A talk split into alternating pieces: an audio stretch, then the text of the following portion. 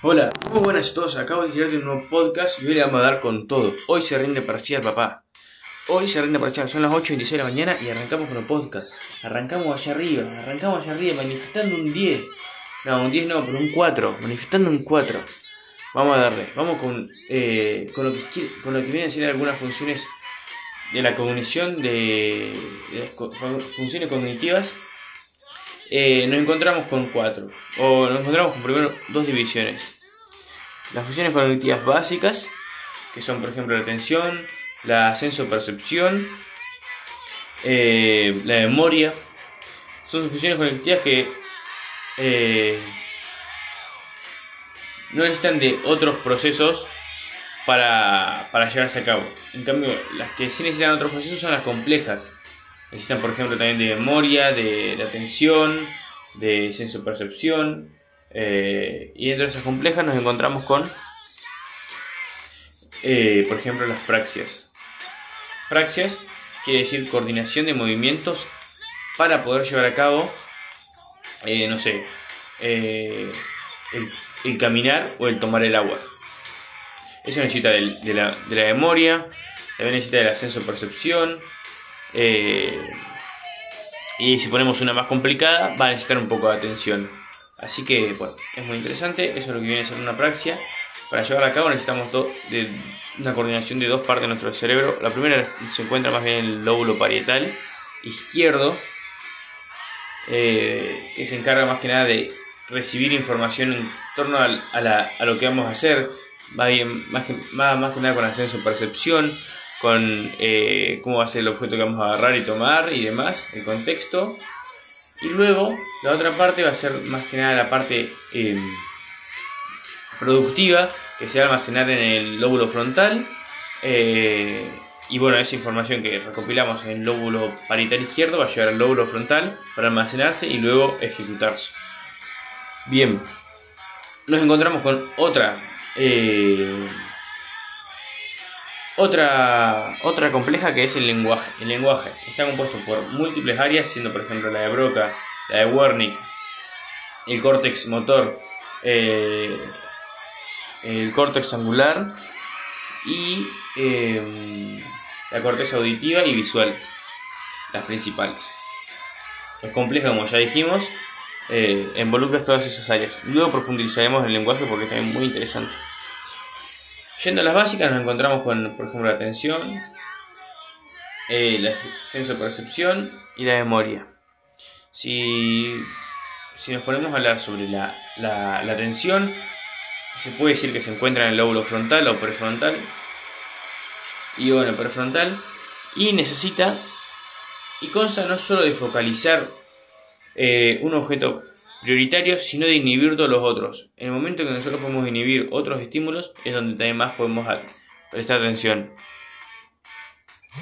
Eh, es muy interesante y hay estudios que, que dicen que, que se puede practicar, que uno puede practicar inhibir otros, otros estímulos externos para no distraer esa atención, eh, siendo el celular, por ejemplo, el principal estímulo externo que nos distrae. Y, y bueno, eso por atención. Por memoria, se ubica en distintas partes del cerebro, no solo en 1 o 2 en puntual. Eh, bien, eso, eso entonces son la función cognitiva básica. Pero se dividían dos. Una memoria que se va a clasificar en memoria cualitativa y en otra en memoria temporal. Dentro de la memoria cualitativa nos encontramos con la semántica episódica y semántica conceptual. Eh, o memoria declarativa semántica y memoria declarativa episódica. Sí, vamos a llamarlo así. Eh, la declarativa episódica consta de, por ejemplo, nosotros fuimos a comer y es el recordar qué es lo que comimos. El almacenar esa información, eso es más lo que va a almacenar la memoria episódica. Y la declarativa semántica va a almacenar, por ejemplo, el contenido del libro que leímos anoche. O el contenido de la película que vimos con mi amigo. Eh, seguimos con la memoria cualitativa. Dentro de esa clasificación encontramos con la memoria, por ejemplo, adictiva, y o emocional. Eh, la memoria adictiva, se terminó lo que se da con la música. La memoria adictiva va a tener eh, ubicación dentro de los ganglios o núcleos de la base. ¿Por qué? Porque son la función de, esos, de esa zona del cerebro es la, el circuito de recompensa.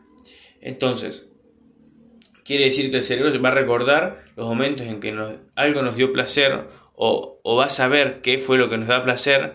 ¿Por qué? Porque va a pensar que eso está bien. Pero en realidad eh, no es un placer que está relacionado con el placer de lo que está bien en torno a la evolución, sino todo lo contrario, por lo menos en torno a la evolución.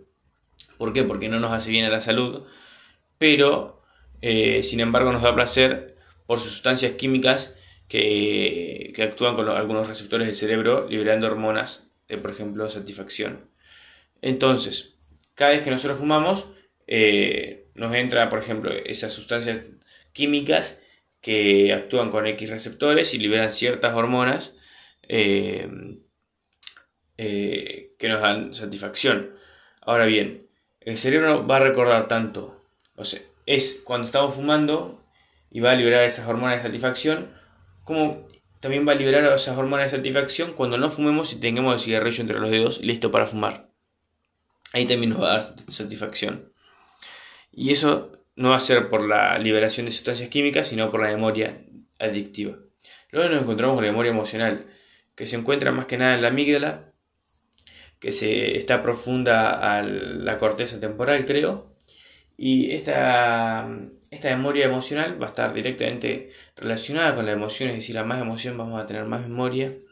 Eh, y también está relacionada con la supervivencia, porque pongamos que nosotros salimos a caminar con nuestro amigo hace unos 100 millones de años atrás, más o menos, y nos encontrábamos una serpiente que mordía a nuestro amigo, nosotros nos poníamos muy mal, llorábamos, nos daba miedo, seguíamos corriendo y nos angustiamos. Entonces cada vez que veamos una serpiente a posterior vamos a sentir esa sensación negativa. Más que nunca no nos la vamos a olvidar más, esa sensación negativa. Y cada vez que veamos una serpiente le vamos a tener miedo, se nos va a elevar las frecuencias cardíacas, la, la respiración eh, y demás para poder prepararnos para correr y escapar de esa serpiente para así poder sobrevivir a esa serpiente. Eh, por eso digo, está de acuerdo con la supervivencia o la evolución. Em, bien. ¿Qué más? Nos encontramos con la memoria, por último, procedual, que es, eh, que es una memoria que, que, está relacionada con lo motor, eh, con, las, sí, con las sinapsis químicas motoras que tenemos en nuestro cuerpo y que va a recordar, por ejemplo, procesos básicos que no deben ser, no, necesitan de atención y que son, por ejemplo, el caminar, el correr. Bien. Em, luego nos encontramos con otra clasificación que es la clasificación temporal. Y esta es más cortita porque tenemos la memoria a corto plazo, largo plazo y de trabajo. La memoria a corto plazo claramente tiene menor duración, se encuentra más que nada en el hipocampo. Eh, está también relacionada con un poco con la emoción, eh, pero, pero no tanto, o sea, un poco nomás. pero sí que puede ser afectada a niveles altos de estrés. Eh. Porque afecta el hipocampo, por lo tanto esta memoria va a estar afectada. Es una memoria em, em, que, por ejemplo, la podemos poner en práctica cuando decimos, bueno, pongo a estudiar para el parcial y esa primera vez que te pusiste a estudiar es donde va a quedar. Ahora bien, si nosotros lo repetimos, vamos a pasar una memoria a largo plazo, que no está ubicada en ningún punto, en ninguna zona puntual del cerebro, sino que está en muchas zonas. Y es la memoria que fue primeramente a corto plazo y luego fue repitiéndose eh, hasta llegar a una memoria a largo plazo. Por ejemplo, si yo me pongo a estudiar salud mental todas las semanas durante tres años, dentro de tres años ya me va a quedar grabado como para siempre más o menos. Eh, o con una alta duración. Así que mm, eso por memoria a largo plazo y corto plazo. Y por último, la memoria de trabajo nos queda, que es la memoria que está relacionada a, a tareas que se precisan en ese momento y después no se van a precisar nunca más. Eh, es práctica y es de corto plazo. Por ejemplo, eh, señor Bautista en Palermo dice mi jefe, memorice ese número y llámelo después. Bueno, gracias y yo ponerle que memorizo el número, eh, lo llamo y después no lo preciso nunca más. Bueno, eso es todo.